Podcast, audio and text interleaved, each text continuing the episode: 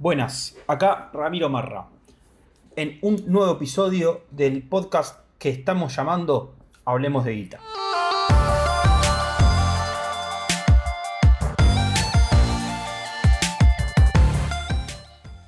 Bienvenidos, esta vez me toca hacer el podcast desde mi casa, por la cuarentena. Pensar que me había armado un lindo show en la oficina para ponerlo en YouTube, para que sea visual, para tener mejor calidad de sonido. Y ahora estoy simplemente con mi teléfono, un auricular, armando este podcast para poder llegar hacia ustedes y no, no, perder los hábitos, porque creo que en esta cuarentena es una de las cosas que tenemos que trabajar, tratar de seguir lo máximo posible nuestros hábitos. Yo me armé, un, por ejemplo, un organigrama donde voy haciendo de acuerdo a una, la hora diferentes actividades, desde entrenamiento físico hasta responder mensajes en las redes, que la verdad agradezco porque me están llegando cientos de cientos y eh, me, entretengo bastante respondiendo. Estoy solo, estoy haciendo la cuarentena solo, acá en, en mi casa. Eh, yo siento que mi casa es más la oficina capaz que el lugar donde duermo. Pero bueno, en la oficina estaba jodido el tema de la ducha. Entonces, bueno, me tuve que, venir acá. Lo bueno es que Bull Market está trabajando 100% de su staff en formato teletrabajo, home office, para los que les gusta más el tema de hablar en inglés. Estamos contestando todos los mensajes, estamos trabajando como si no hubiera pasado nada. Es más, hasta estamos poniendo los teléfonos en línea para que todos puedan responder. Eh, por supuesto que, como dije en el último podcast, no quiero generar paranoia en estos podcasts. Tampoco quiero ponerme a hablar de cuestiones médicas ni un análisis social demasiado profundo, porque creo que es lo que estamos todo el tiempo absorbiendo y no, no nos... No es que no nos ayuda, sino sería aportar más de lo mismo. Me pasan las mismas cosas que a ustedes. Entiendo el miedo que tenemos todos. Creo que más que miedo hay que empezar a tener respeto. La palabra acá es el respeto que tenemos que tener hacia el virus y el respeto que tenemos que tener hacia nosotros mismos y hacia el resto. Por eso es que estamos en esto de quedémonos en casa. Eh, pero bueno, acá lo que voy a tratar es de hablar de más en términos económicos y, y bursátiles, y inversiones y del dinero. A ver qué puede pasar después de este cisne negro. Yo lo que estoy viendo es el tema de que mucha gente está concentrada en la enfermedad, mucha gente está concentrada en lo que está pasando, esto que veníamos diciendo, pero cuando vemos el remedio, por ahora es simplemente y difícil, tan simple no, también complicado, el tema de la cuarentena, el tema de guardarnos. Pero no es un remedio que no tiene consecuencias. Seguramente los especialistas tomaron la decisión de que esta era la, la mejor alternativa y por eso la tenemos que hacer. Pero lamentablemente el costo viene por el lado económico, dejando también el costo psicológico que nos puede quedar después de, toda esta experiencia que estamos viviendo, que es bastante difícil en términos personales de cada uno de nosotros.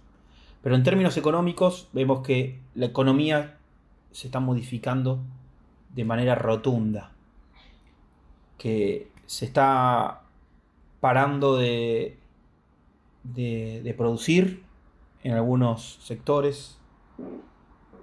Por suerte el campo sigue trabajando. Por suerte la cuestión sanitaria y de alimentos sigue trabajando para que podamos seguir desarrollándonos con las cosas esenciales. Lamentablemente el turismo no está trabajando, el entretenimiento que parece que es una estupidez si lo hablamos, pero en términos económicos influye. Porque entretenimiento también es ir a comer afuera. Entretenimiento es también hacer cosas sociales que a veces ayudan al flujo mismo de la economía y tienen también incidencia. Eh, hay que, que pensar, digamos, que todos estamos haciendo un esfuerzo para hacer lo igual de productivos de como si todo funcionaría de manera normal. Si vos lamentablemente no puedes ir a trabajar porque trabajas en un comercio de ropa y te toca hacer la cuarentena y no tenés mucho, bueno, es tu momento de educarte y prepararte para generar valor agregado. Bueno, no me quiero ir por las ramas, quiero volver al, eje de, de lo que planteamos, que viene de la mano de lo que estamos viendo en el mercado. O sea, ya, entendimos que el remedio que nos están dando complica. Es mejor tomar, tomar el remedio que no tomarlo siempre. Pero los remedios a veces traen efectos colaterales. El mercado está demostrando eso. El mercado en términos mundiales. Esta vez no es un problema de Argentina, sino es un problema del mundo. Estamos viendo un mercado con bajas profundas, con mucha volatilidad. De repente podemos ver que el mercado un día sube el 4 o 5%. No es normal. Ahí hay un índice que les recomiendo seguir, que es el índice VIX, que es el índice que, que, mide cuánto está de volátil el mercado. Está obviamente en máximos históricos, porque estamos viviendo una situación histórica y única. Como había planteado en algunos videos, estaba viendo el otro día, el 31 de enero hice un video hablando del coronavirus y cómo cubrirse. Después hice otro a las dos semanas hablando del cisne negro, a mitad de febrero, de que podía ser un cisne negro. Pero con dicho video jamás pensé que podíamos llegar a lo que estamos viviendo. A una baja que en los días que está llevando es histórica por lo pronunciada que es. Todavía no es la baja más grande de la historia, porque la baja, por ejemplo, de 1930 fue más profunda, pero en más tiempo. En poco tiempo esto logró marcar historia. También es real que veníamos de un periodo de un mercado muy fuerte, con muchas subas a nivel mundial, con empresas muy consolidadas, una economía muy recalentada, pero sólida. Con esto que nadie lo esperaba, obviamente empezó a haber tomas de ganancias. Hoy no tenemos que ver el mercado en términos locales. Primero hay que verlo en términos globales. Y ahí es cuando tenemos que empezar a ver qué actitud toman los hacedores de política monetaria de otros países. Principalmente de Estados Unidos, que es la principal potencia económica y donde mayor flujo financiero hay. En Estados Unidos, esperen que voy a apagar un minuto mi reloj, que es insoportable. Ahí lo paro. Hace mucho ruido y necesitamos concentrarnos. Bueno, ahí tenemos que ver lo que hace la Reserva Federal. A diferencia de lo que pasa en Argentina, la Reserva Federal tiene mucha autonomía de lo que es el gobierno. Es más, Donald Trump le pedía hace unas semanas atrás, antes de, esta crisis, que bajen la tasa de interés, porque obviamente a él políticamente le convenía. Y bueno, la Reserva Federal bajó la tasa de interés en consecuencia de esta crisis, lo vimos la semana pasada, y ahora empezó con el proceso de lo que se llama quantitative easing, que acá lo llamamos en Argentina imprimir, hacer billetitos y tirarlos al mercado. Va a estar, dicen que no van a tener límites, que va a ser sin límites, que van a poner toda la plata suficiente para que la economía caiga lo menos posible. Hay que entender que hoy estamos en un contexto donde lo que estamos discutiendo es si esto es malo, muy malo o una debacle. Lamentablemente estamos hablando de eso. ¿De qué estamos hablando? Estamos hablando de los próximos meses. Estamos hablando de lo que viene de acá a 10 años. El mercado va a recuperar, tiene que recuperar, porque es nuestra vida, lo que está detrás, nuestras calidades de vida, nuestro estilo de vida. Yo no creo que por este virus cambie eso. lo, lo que va a hacer la Reserva Federal, por lo tanto, va a ser emitir todo lo que sea necesario para bancar el mercado. El mercado responde, responde con subas fuertes, después cae, siempre con mucha volatilidad y con una tendencia bajista. En algún momento tiene que haber un stop. Obviamente que si cuando ya pasamos a la situación argentina, vemos la, empezamos a ver las particularidades que tenemos como país a diferencia del resto. El resto tenían economías sin crecimiento, economías con poco desempleo, economías que estaban funcionando de, de manera casi ideal, por decirlo de alguna manera. ¿Había miedo de que en algún momento pase algo como esto? No. Sí se esperaba que en algún momento haya una toma de ganancias o un proceso de menor crecimiento, pero no un proceso de recesión en consecuencia de un cisne negro. Uno de los mayores cisnes negros de la historia. Por no decir el mayor cisne negro de la historia. Por, por cómo está desarrollada la economía. Bueno, ¿cómo estamos en Argentina hoy? Bueno, el viernes, por ejemplo, Martín Guzmán hizo una teleconferencia hablando de sus proyecciones para renegociar la deuda. El proyecto de el modelo, el proyecto de económico del país para poder negociar. Eran todos datos pre-coronavirus. Obviamente no lo vamos a estar acusando de no haber ajustado la presentación, calculo que no tuvo tiempo, las necesidades son otras en este momento, pero bueno, ¿qué demostró ahí? Que el proceso de negociación de deuda seguramente se va a retrasar y va a ser mucho más complicado. ¿Por qué? Porque vieron cuando va, sube el riesgo país, lo que decimos es que bajaron los bonos. Los bonos hoy están a precios de default. ¿Por qué decimos a precio de default? Porque están a una paridad de casi el 25%.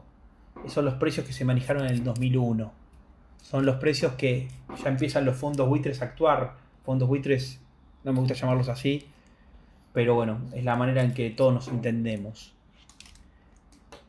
Esos, eso que los bonos, los bajen así, hace que todo se complique, porque la quita puede llegar a ser mayor. Seguramente va a haber un beneficio cuando haya una reestructuración, va a haber un premio para los que entren, para tentarlos, para no salir por mercado para no terminar yendo a la justicia, te van a dar un premio en base a lo que hay en el mercado, valor de mercado, pero no es el mismo premio que hace dos, tres semanas, va a ser diferente. Hay que ver cómo se sigue esto, cómo se puede retrasar. El mundo hoy no tiene los ojos puestos en Argentina, nunca lo estuvo puesto, mejor dicho, pero hoy, o sea, no, no, no veo a los fondos de inversión preocupados por la situación de Argentina como está el mercado. O sea, va a ser algo medio raro, medio, medio de una crisis global muy fuerte. Hay un problema de, de alguien que está molestando ahí con lo que para ellos puede ser una tontería hoy. Estamos viendo que, que a su vez la Argentina está generando una situación, una emisión monetaria en un proceso de recesión es peligroso, es peligroso porque esto puede terminar, este, la cuarentena puede terminar, puede aparecer la cura, y cuando aparezca la cura quedan todas las consecuencias o todos los efectos colaterales del remedio. La enfermedad capaz disminuye casi totalmente o en gran medida. Nuestros miedos desaparecen y se vuelve a reactivar la normalidad con todos los cambios y aprendizajes que pueden generar un proceso así hay que tener cuidado, porque eso también puede afectar a nosotros como inversores. Pensemos algo, pensemos que nuestras carteras ahora son carteras de a mayor plazo. Cuando pasan cosas así, no es que estamos perdiendo plata simplemente. No es tan sencillo como decir la verdad. Lo que estamos haciendo es estirando nuestro plazo de inversión. Si nosotros queríamos conseguir un 10% en un año, ahora capaz lo conseguimos en dos si queríamos conseguir un 40% en dos años, capaz lo tenemos que conseguir en tres, cuatro. Eso es lo que está pasando. Por ejemplo, podemos tomar lo que está pasando con las empresas, con el sector de renta variable, las empresas cotizantes. Si uno las compara con hace unos meses o años están recontra regaladas. Y sí, va a haber una recesión. Van a tener problemas financieros y van a tener pérdidas económicas por este semestre que nadie esperaba. Pero después tendría que haber una recuperación. Ya en el segundo semestre, si todo esto se recomoda, tendría que haber una fuerte recuperación que puede venir acompañado de un shock de confianza. Es más, le digo cosas que estoy analizando en cuanto a lo que está pasando en la Argentina. Esta situación está haciendo que la grieta se cierre, que los políticos puedan tener más puntos de acuerdo. Si eso se sigue trasladando en el tiempo, post coronavirus, podemos llegar a tener acuerdos políticos mucho más sólidos que ayuden al desarrollo de la Argentina. Sabemos que la política hoy muchas veces destroza nuestra economía, nuestras inversiones y nuestros ahorros. Si los políticos, gracias a esta consecuencia, ven una oportunidad y pueden ordenar un poco la locura que vivimos nosotros, estamos viendo una oportunidad. Miren cómo de las crisis empezamos a encontrar oportunidades. La... Voy a hacer un video especial, les cuento, calculo que lo voy a hacer en, en estos días, en cuanto a la situación de IPF.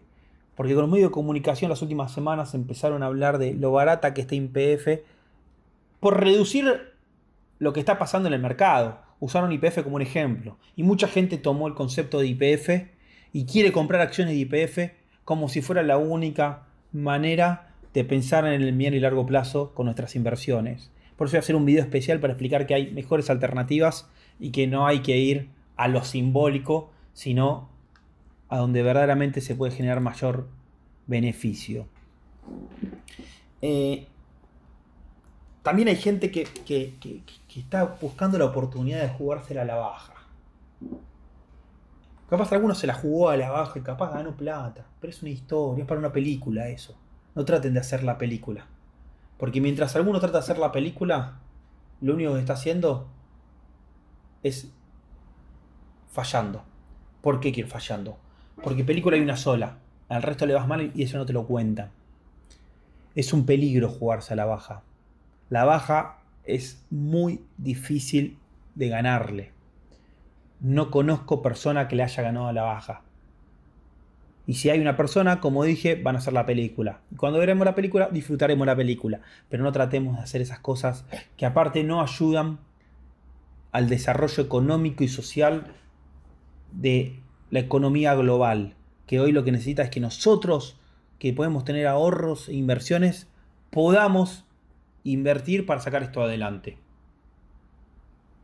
Tenemos que empezar a armar nuestras carteras de mediano plazo, de largo plazo, buscando oportunidades de inversión en empresas sólidas y empresas de crecimiento empresas sólidas como Coca-Cola, Walmart, McDonald's, que las podemos comprar con CDRs, o empresas en crecimiento como Amazon, que después de esto seguramente se va a consolidar, como Google, como Alphabet, es Google, cotiza con el, le cambiaron el nombre a la, sociedad anónima, por decirlo de una manera, pero cotiza como Google. Después eh, eh, Tesla es una oportunidad de inversión. Después, si compró, hubo gente que estaba diciendo que era la empresa. Hoy vemos cuánto bajó Tesla. La busco en mi pantalla. Y estamos hablando de 435 dólares. Hace un par de semanas valía 968. Bajó un 50%. Y bueno, capaz es el momento de, de salir a buscar de vuelta esos máximos Ahora sí hubo una baja fuerte. Eh, quiero dar un, un mensaje importante que calculo que son pocos los que lo están dando, pero un mensaje de optimismo. Entiendo que esto va a terminar, en algún momento va a terminar. Hoy estamos encerrados en cuatro paredes, queremos matar a la persona con la que estamos conviviendo. Por suerte a mí me toca estar solo. Todo estoy muy tranquilo. Aunque me pego unos emboles bárbaros. Pero lo importante acá es el día después. Hay un día después. Y ahí es cuando el mercado va a mostrar lo sólido que es. Yo entiendo que ahora están muchas energías puestas en que el Estado nos va a ayudar. Sí, el Estado tiene que hacer todo lo que hace por lo que nos cobra impuestos. Y capaz ahora en la necesidad es que todos estamos poniendo mucha energía ahí. Pero el Estado sin el mercado no va a ningún lado.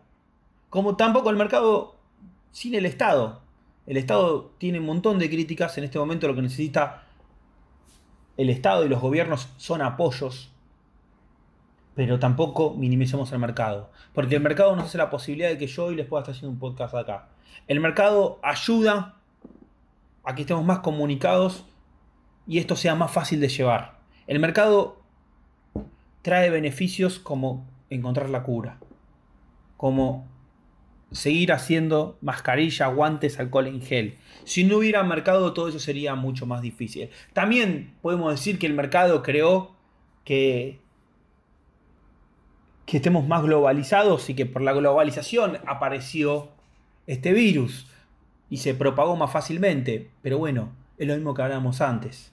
Siempre hay efectos colaterales. Pero esto no pasa cada dos días. Esto es histórico. Esto es histórico nos va a dejar un montón de aprendizaje, tanto como individuos, como países y como participantes de un mercado. Y cuando termine todo esto, la suba puede ser tan pronunciada como la baja. Hoy hay desconcierto, hoy hay incertidumbre, pero en un momento esto se empieza a ordenar. la humanidad ha logrado muchísimas cosas, ha pasado por muchísimas otras cosas.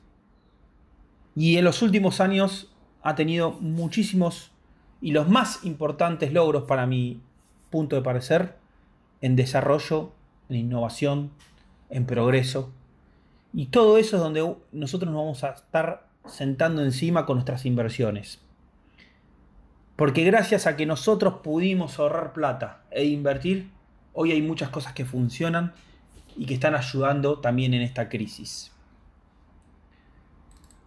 Eh, por eso lo que los invito es a tratar de tener un poco más de optimismo, un poco más no, a tener optimismo, a tener mucho optimismo.